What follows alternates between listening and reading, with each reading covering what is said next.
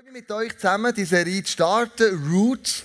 Und da geht es wirklich darum, um so Wurzeln. Wo sind wir als Gläubige tief verwurzelt? Und ich möchte euch mitnehmen, so einen kleinen Biologieunterricht. Und es gibt ja, Gott hat Bäume geschaffen und die sind ganz speziell beschaffen. Nämlich, wo sie stehen, was für einen Untergrund sie haben, was für eine Aufgabe sie haben, was für einen Typ sie sind, haben sie ganz unterschiedliche Wurzeln. Und zwar der Grund ist der, dass wenn es stürmt und regnet und blitzt und donnert und Überschwemmung gibt, dass sie umfliegen. Und so haben wir im Glauben auch ganz speziell sind wir unterschiedlich gemacht und jedes von uns hat spezielle Wurzeln. Und die grosse Frage, die ich habe, ist, wie tief gehen die Wurzeln? Können die Wurzeln, wenn es stürmt und gewittert in deinem Leben, die haben oder kippst du irgendwann und bleibst am Boden liegen? Und um das geht es in dieser ganzen Serie, um Wurzeln, wie tief sind unsere Glaubenswurzeln verankert. Weil die Glaubenswurzeln, das sind für mich so wie Vorstellungen, die wir von Gott haben. Und vielleicht siehst du Gott als einen, der ein Tyrann ist. Vielleicht siehst du Gott einen, der schwach ist, einen, der überholt ist, vielleicht sogar einen, der, der engstirnig ist. Mann, du bist doch nicht mehr am Puls der Zeit. Du kommst doch nicht mehr raus, als es heute geht. Und so wie wir glauben, stellen wir uns auch das Wesen von Gott dar. Und jedes von uns ist aber ganz unterschiedlich gemacht. Und zwar habe ich einen Bericht gelesen von Zwillingen, wo ihr Vater eigentlich genau gleich erlebt, aber wie sie ihn beschreiben, ist völlig etwas anderes. Und so beschreibt jedes von uns Gott im Himmel ein bisschen anders. Vielleicht auch völlig anders. Aber was wir über Gott glauben, prägt unser Leben. Und wir wollen vor allem in dieser Roots-Serie Gott anschauen aus dem Alten Testament. Das, meine lieben Freunde, ist das Alte Testament. Und das ist das Neue Testament. Ungefähr drei Viertel zu einem Viertel. Oder zwei Drittel zu einem Drittel. Also das Alte Testament ist much dicker als, das Neue. Und ich erlebe immer wieder, dass viele Leute sagen, ich, liebe, ich lese lieber im Neuen Testament. Weißt du, da ist ein Gott, der ist barmherzig, der ist gnädig, der ist gut, der geht für die Leute. Aber das Alte Testament, da ist Gott zornig. Da kommt Gericht. Da passieren Sachen, die ich selber nicht verstehe. Aber du musst wissen, Altes Testament und Neues Testament ist im Fall der gleiche Gott, gell? Wo er sagt, ich ändere mich nicht. Ich bin der gleiche gestern, heute und in alle Ewigkeit. Und als das Neue Testament geschrieben wurde, hat Gott nicht einen Imageberater gebraucht, der sein Image aufpolieren musste, damit er ein bisschen hippier und geiler dasteht als im Alten Testament. Es ist der gleiche. Ich bin der gleiche, gestern, heute und in alle Ewigkeit. Und wenn wir das Alte Testament lesen oder wenn wir ähm, einen messianischen Jod würden fragen, wie er Gott sieht, das waren die ersten Christen. Die haben am Anfang nur das Alte Testament gehabt. Der Paulus, Jesus, die noch, das Neue Testament war noch gar nicht geschrieben. Also die Juden von damals, die messianischen Juden, haben nur das Alte Testament gehabt. Das haben sie zitiert, das haben sie können. Mit dem sind sie gross geworden. Und wenn du so einen würdest fragen, ja, wie siehst denn du Gott? Dann würde der messianische Jude sagen, er ist liebevoll und er ist ein Vater. Und wir sagen, what? Und dann wir miteinander ein bisschen auf die Spur gehen nach dem Gott aus dem Alten Testament. Und du musst wissen, der Kaiser Konstantin 313, im Jahr 313 nach Christus, sind die Christen immer krasser geworden. Die hast du wie nicht können aushalten, die hast nicht können töten, sie sind für den Glauben gestorben. In den Arenen haben wir jetzt gefoltert, dass sie immer noch mehr und mehr und mehr wurden. Also der Römer gleich mal gemerkt, wenn wir die nicht einbinden können in die Staatsreligion, haben wir ein Problem. Das ist der neue Feind, den wir haben.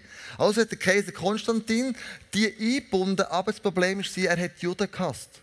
Und so hat er sehr viele Sachen rausgenommen aus den Überlieferungen, was jüdisch war.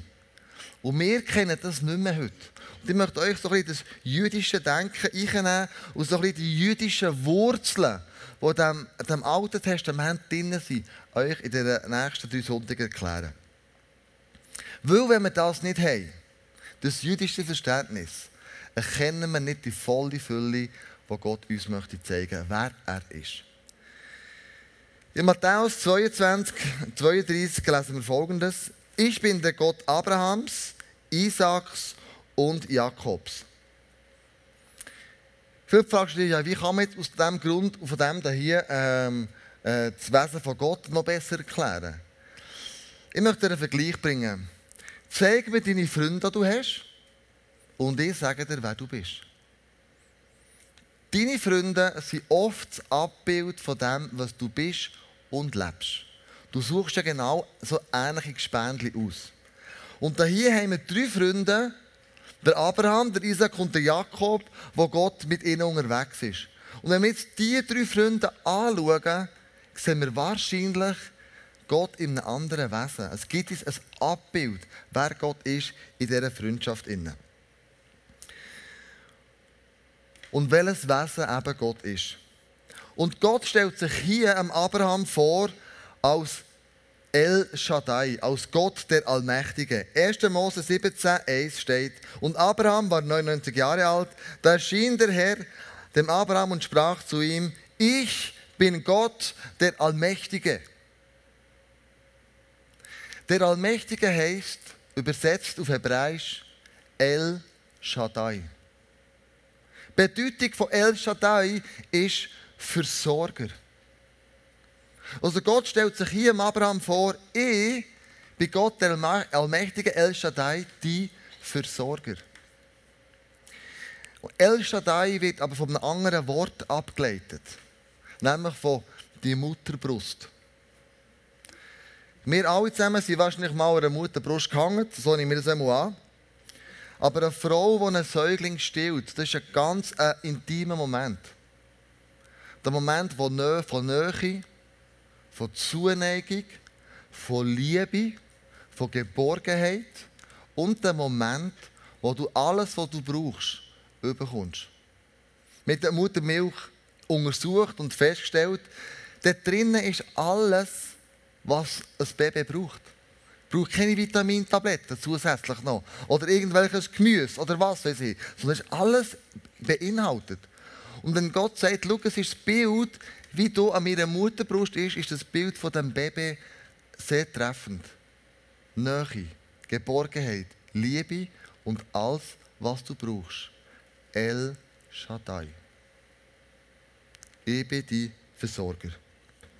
Wir lesen dann weiter. Der Herr sagte zu Abraham, geh fort aus deinem Land und verlass deine Heimat und deine Verwandtschaft und zieh in das Land, das ich dir zeigen werde. Also Gott sagt, schau, glaub, dass ich die Versorger bin. Das ist der erste Punkt. Jetzt denken wir wahrscheinlich, ja was jetzt? Ich soll einfach losziehen. Cool, aber ja, ja woher denn? Was würdest du machen und sagen, wenn Gott es dir auffordern würde? Pack deine sieben Sachen und zieh fort. Was würdest du in diesem Moment Gott fragen? Ja Gott, woher geht's? Australien?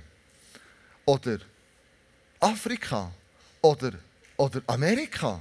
Ja, was, was muss er mitnehmen? Geld, Kleider, also heiß, kalt, wo, wo, wo gehen wir denn her?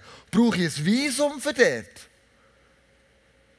Und du merkst plötzlich, wir fangen an, Fragen stellen. Ja, ist es dir anstrengend, dort, wo du mir her schicken willst? Und dann kommt unser Denken, unsere Quere. Da haben wir auf der einen Seite das griechische Denken, wie wir geprägt sind, und auf der anderen Seite haben wir das hebräische Denken. Das griechische Denken macht Folgendes. Es nimmt Geist und Seele auseinander. Also, alles, was Geist ist, ist geistlich. Beten ist geistlich. Worshipen ist geistlich. Singen ist geistlich, wenn ich richtig singe. Ähm, ein paar Worship-Songs sind geistlich, andere weniger. Also, Jazz ist nicht geistlich, aber Worship ist geistlich. Stimmt natürlich nicht. Ähm, und wir nehmen es auseinander, was geistlich ist und was nicht geistlich ist. Morgen geschaffen ist nicht geistlich, oder? Schießt mega an. Hat nichts mit Geist zu tun. Das ist griechisches Denken. Das macht der Hebräer nicht. Für den Hebräer ist alles geistlich. Schaffen, essen, streiten, Gott anbeten, Geld spenden. Für ihn das macht keinen Unterschied. Schaffen oder nicht schaffen, Kille gehen oder nicht Kille gehen. Für ihn ist alles geistlich. Und das tut der Abraham auszeichnen. Er ist ja ein Hebräer. Für Abraham, der nimmt das auseinander. Für Abraham ist nicht wichtig, woher das ich gehe. Ihm ist wichtig, wer kommt mit. Nicht woher, sondern wer kommt mit. Und dann lesen wir auf dem Weg, wo da Gott mit dem Abraham ist mitgegangen, 1. Mose 22, 1. Einige Zeit später stellte Gott Abraham auf die Probe. Hm. Warum stellt jetzt Gott Abraham auf die Probe? Wollt ihr wissen, wie schlecht es der Abraham ist? Oder wie viel Angst er vielleicht hat? Oder vertraut er mir wirklich 100 Prozent? Wir als Lehrer oder ehemaliger Lehrer, wir haben ja immer so Tests gemacht. Also wir haben Proben gesagt. Und da hat man uns erklärt in der Ausbildung, Proben, wenn du den Namen ins Mund nimmst, macht es Angst. Und dann ist das Wort Test gekommen, wir machen einen Test. Und das ist aber jetzt auch nicht mehr gut. Jetzt reden wir von sogenannten Lernzielkontrollen. Das ist viel besser, oder? Lernzielkontrollen. Das heisst, wenn du eine Lernzielkontrolle hast, dann tust du das Lernziel vom Schüler kontrollieren. Ist er so, so weit, hat er das Ziel erreicht oder hat er es so nicht erreicht? Und dann, wenn nicht, kann der Lehrer gezielt, individuell bei 25 Schülern Einfluss nehmen. Und, äh, und ihnen helfen, das Lernziel noch, noch zu erreichen. Genau. Und die Frage ist natürlich die, ähm, wenn du das Lernziel, das Gott dir auflegt, vertrauen wir Gott, dass er mein Versorger ist. Vertrauen darauf, dass er El Shaddai ist, der mit allem versorgt. Mit Liebe, Geborgen, Zuversicht, ähm, Nahrung, alles, was es braucht an dieser, an dieser Mutterbrust. Und der zweite Punkt ist, schau, glaub, sagt Gott, dass für mich nichts unmöglich ist. Gott sagt dir, es glaubst du, dass für mich nichts unmöglich ist. Dann lesen wir weiter. 1. Mose 22. Hier bin ich, antwortete Abraham. Nimm deinen einzigen Sohn Isaac, den du so lieb hast, und geh mit ihm ins Land Moria. Dort werde ich dir einen Berg zeigen, auf dem du Isaac als Brandopfer für mich opfern sollst. What? Hey, Isaac ist der einzige Sohn, den ich habe. Du hast gesagt, Nachkommen von mir werden so zahlreich sein wie der Sand im Meer. Hey Gott, was verlangst du von mir? All die Religionskritiker stehen jetzt an dieser Stelle auf und sagen, ich habe es doch gewusst. Die Bibel ist eben doch nicht richtig. Es kann doch nicht sein, dass ein liebender Gott Opfer sehen von Menschen. Vater, Sohn, man auf die Scheiterbeige legt. Menschenopfer, ich habe es doch gewusst. Und hier hängen einige von uns ab und sagen, darum habe ich den Gott vom Neuen Testament lieber. Der ist barmherzig, und der ist gnädig. Aber das ist eben wieder griechisches Denken. Du siehst nicht das ganze Bild. Du nimmst irgendetwas auseinander. Ich meine, der Isaac war Abrahams Traum. Also ihm sind alle Wünsche und Träume angelegt. Und vielleicht gibt es Gott Momente in deinem Leben, wo du Wünsche und Träume für einen Moment gehen musst vielleicht eine Ausbildung zu machen, vielleicht eine Frau zu heiraten, vielleicht einen Mann zu heiraten, vielleicht einen Step in irgendeine Richtung zu gehen, wo du merkst, der Wunsch und der Traum ist in diesem Moment nicht erfüllbar. Wir lesen die Geschichte weiter. 1. Mose 22. Am nächsten Morgen stand Abraham früh auf. Also Gott hat es ihm gestern gesagt, am Morgen drauf ist er aufgestanden. Was denkst du, was hat der Abraham für eine Nacht gehabt? Ist er easy ins Bett gegangen? Easy da. Morgen stehe ich auf, dann laufe ich mal, dann würde ich meinen Sohn opfern. Ich glaube, der ist durchgetragen diese Nacht. Ich glaube, dass ich immer überlegt, du, höre ich, habe ich Gott gehört oder habe ich den Teufel gehört? Es kann doch nicht sein. Ich meine, ich vertraue ja Gott schon, aber ich kann mir vorstellen, er hat wirklich einen Kampf gehabt in der Nacht. Hey, was mache ich jetzt? Mache ich das, wenn man Gott auftreten oder mache ich es nicht? Er sattelte seinen Esel und nahm seinen Sohn Isaac sowie zwei seiner Diener mit. Dann spaltete er Holz für das Brandopfer und machte sich auf den Weg zu dem Ort, den Gott ihm genannt hatte. Der Abraham wird ja oft als Mann vom Glauben bezeichnet. Für viele und für mich ist er ein Held. Und weißt du, was Helden ausmacht? Nicht, dass sie ein perfektes Leben leben, sondern dass sie immer wieder aufgestanden sind und weitergelaufen sind. Mit all ihren Ängsten, mit all ihren Nöten, mit all ihren Zweifeln. Die Glaubenshelden waren Leute, die immer wieder gegangen sind und Gott von neuem vertraut haben.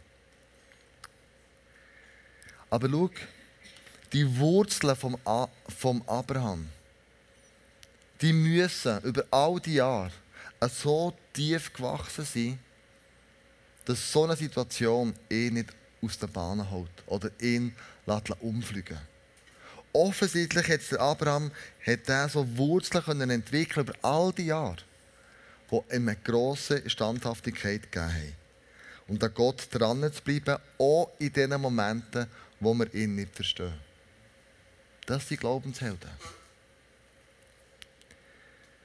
1. Mose, dann lesen wir weiter, 22,4. Nach drei Tagen entdeckte er den Berg in einiger Entfernung. Hat er den Berg gesehen. Nach drei Tagen laufen. Drei Tage. Ich kann mir vorstellen, in drei Tagen hat er x-mal seinen Sohn Isaac dort. Diesen drei Tagen ist, das, ist er das gedanklich auch hunderte Mal durchgegangen. Was passiert jetzt denn? Mache ich das wirklich? Habe ich Kraft? Habe ich Mut? In diesen drei Tagen ist sein Sohn mehrmals gestorben. In seinen Gedanken. Da sagte Abraham zu seinen Jungknechten, bleibt mit dem Esel hier. Ich will mit dem Knaben hingehen und anbeten. Dann kommen wir zu euch zurück. Abraham, ich glaube, du hast etwas nicht ganz gecheckt. Es gibt kein Wir. Du kommst alleine zurück. Dein Sohn bleibt auf dem Berg oben, abgeschlachtet. Und dann merkst du schon etwas von dem Glauben vom Abraham. Da merkst du schon, wie er Gott vertraut. Er sagt, nein, wir kommen als wir runter. Und das lesen wir in Hebräer 11, 17 bis 19. Abraham glaubte so unerschütterlich an Gott, dass er sogar bereit war, seinen einzigen Sohn Isaac zu opfern und gesagt hatte, die Nachkommen deines Sohnes Isaaks werden das auserwählte Volk sein. Abraham traute es Gott zu, dass er Isaac sogar von den Toten auferwecken könnte. Und bildlich gesprochen hat Gott Isaac das Leben ja auch einmal geschenkt.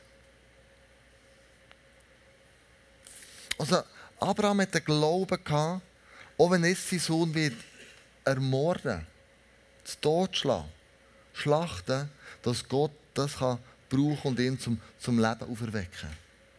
Und stell dir mal vor, wie es dem Abraham jetzt Mut war, als er auf den Berg hochgestiegen ist. Ich glaube, dem ist scheiße gegangen. Aber er so einen krassen Glauben hatte. Und er ist aber hochgegangen bis zum Oberst. Und das ist, glaube ich, ein springender Punkt von uns Christen. Wir sind manchmal nicht bereit, ein Opfer zu bringen. Wir kehren, weil wir Zweifel und Angst haben, in der Mitte des Berg um und gehen wieder runter. Weil wir nicht bereit sind, diesen Weg zu gehen. Aber er ist diesen Weg gegangen und du merkst plötzlich, das ist eine ganz andere Dimension von Glauben da. Abraham packte seinen Sohn die Holzscheite auf den Rücken. Er selbst nahm das Becken mit glühenden Kohlen und das Messer. Hast du dir schon mal überlegt, wie die früher auf einem Berg oben Feuer gemacht haben? Die hatten noch keine Zündhäuschen gell? Die hatten ein Feuerzeug gehabt. Der Blitz ist nicht immer eingeschlagen, dann, sondern die haben so Kohle mitgenommen, die sie glühig gemacht haben und sie dann anzünden konnten.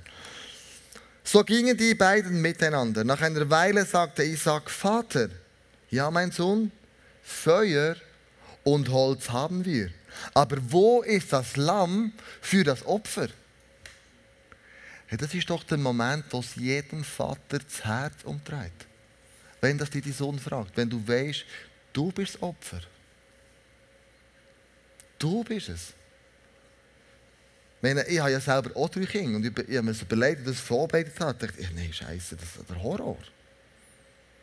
Diese Frage ist für jeden Vater ein Stich ins Herz. So können wir Gedanken und Zweifel doch plötzlich hoch, wo wir uns überlegen, hey, was mache ich nun hier?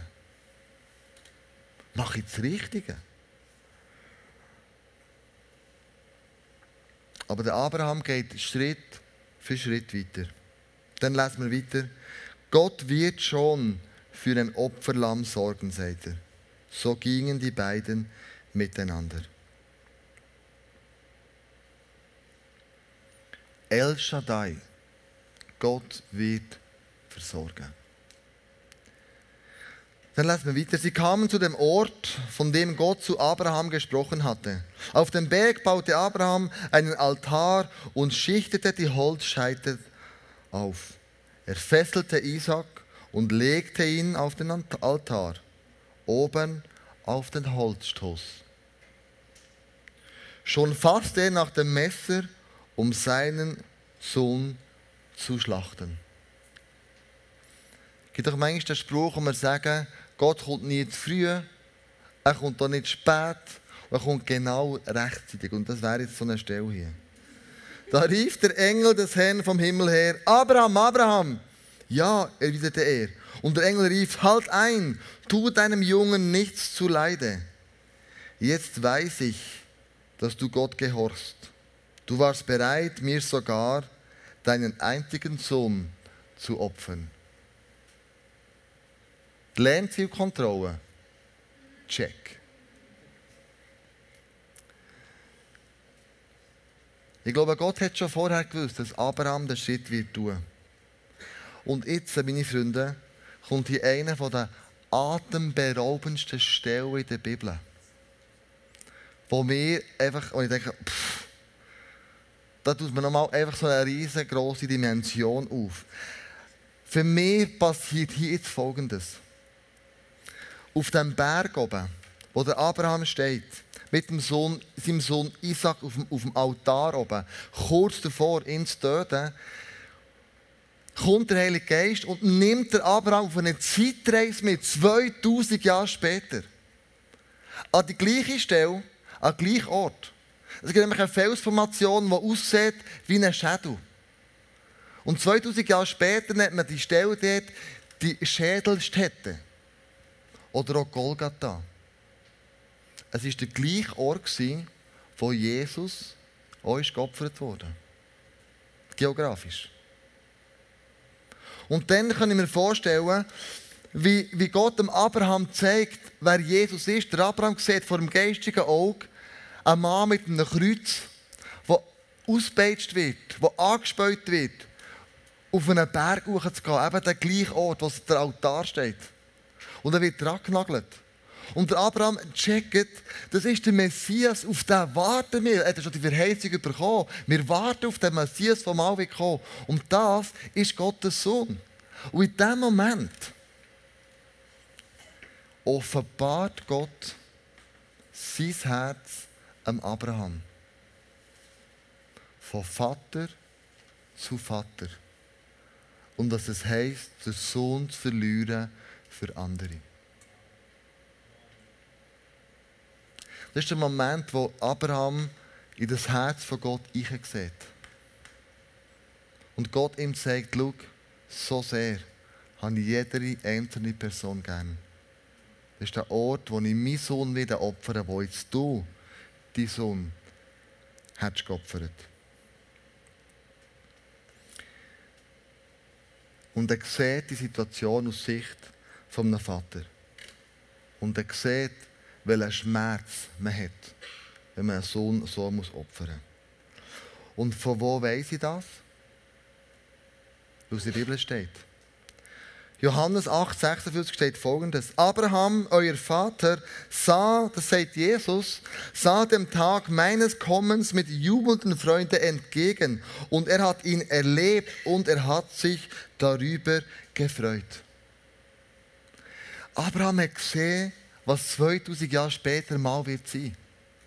Und ich glaube, von der Geburt an bis zum Tod von Jesus. Und dann bis drei Tage zu der Auferstehung. Und wie sich das anfühlt, sehen wir noch im nächsten Clip.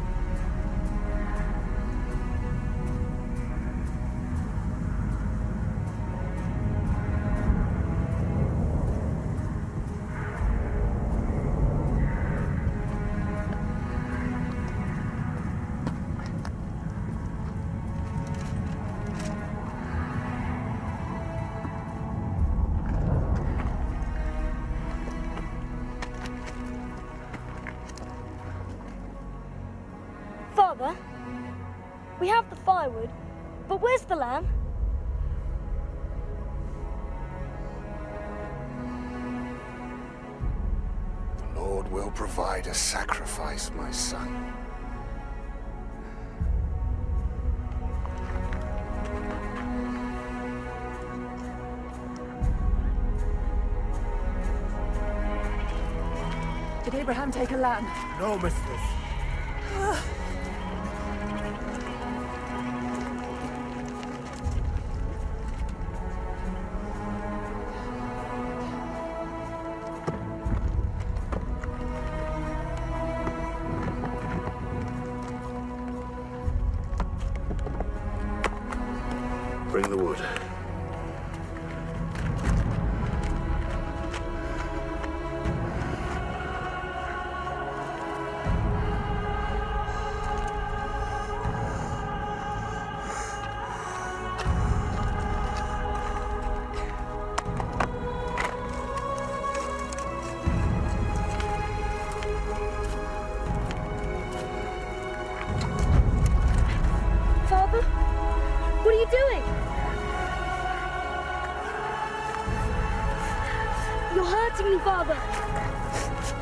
Isaac, you must trust in God.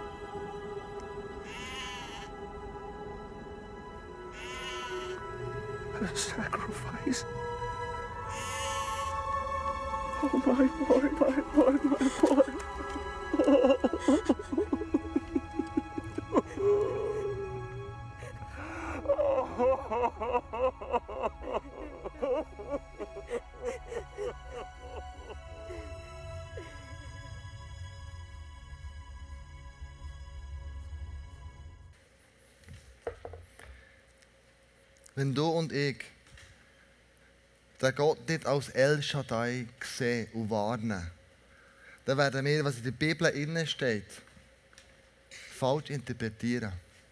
dann werden wir zum Beispiel die zehn Gebote anders auslegen. Dann ist es zehn Verbot als Beispiel dir zu zeigen. Und nicht zehn Gebote. Ein Vater oder alles geben, was du brauchst zum Leben. Ein El Shaddai, der dich versorgt mit allem, was nötig ist. Wenn wir nicht die tiefen hebräischen Wurzeln uns aneignen, dann werden wir das Buch falsch interpretieren. Weil wir nicht von dem El Shaddai reden. Der Versorger, der allmächtige Gott.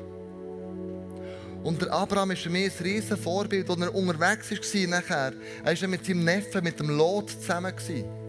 Und die Sippe ist gross geworden. Es waren einfach zu viele Tiere und zu viele Leute und sie haben sich entschieden, mit uns aufteilen und trennen. Und der Abraham sagt dem Lot, du kannst rauslesen. Wenn du hier durch wirst gehen, hast du die Jordan eben vor dir. Das heisst, alles ist grün, die besten Wiesen, alles, was du willst, mit Wasser, alles, was du brauchst. Wenn du hierher gehst, kommst du in die Wüste Aber du, Lot, du kannst rauslesen, wo du lieber hergehen willst. Und der Lot sagt, ja, ich gehe lieber daher, in die Jordan-Ebene. Und dann sagt der Abraham, kein Problem, dann gehe ich in die Wüste. Weißt du warum? El Shaddai. Er geht mit Gott. Er weiß, Gott wird mich versorgen, auch wenn da Wüste ist. Auch wenn das unfruchtbare Land ist.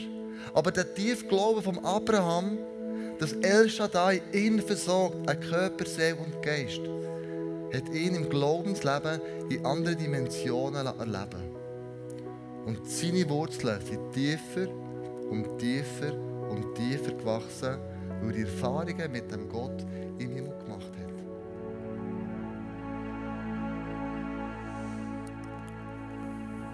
Ich weiß nicht, wie es dir geht, aber wenn ich so etwas höre, so eine Geschichte auf mein Leben anwenden, merke ich, ich will so einen Glauben haben wie Abraham.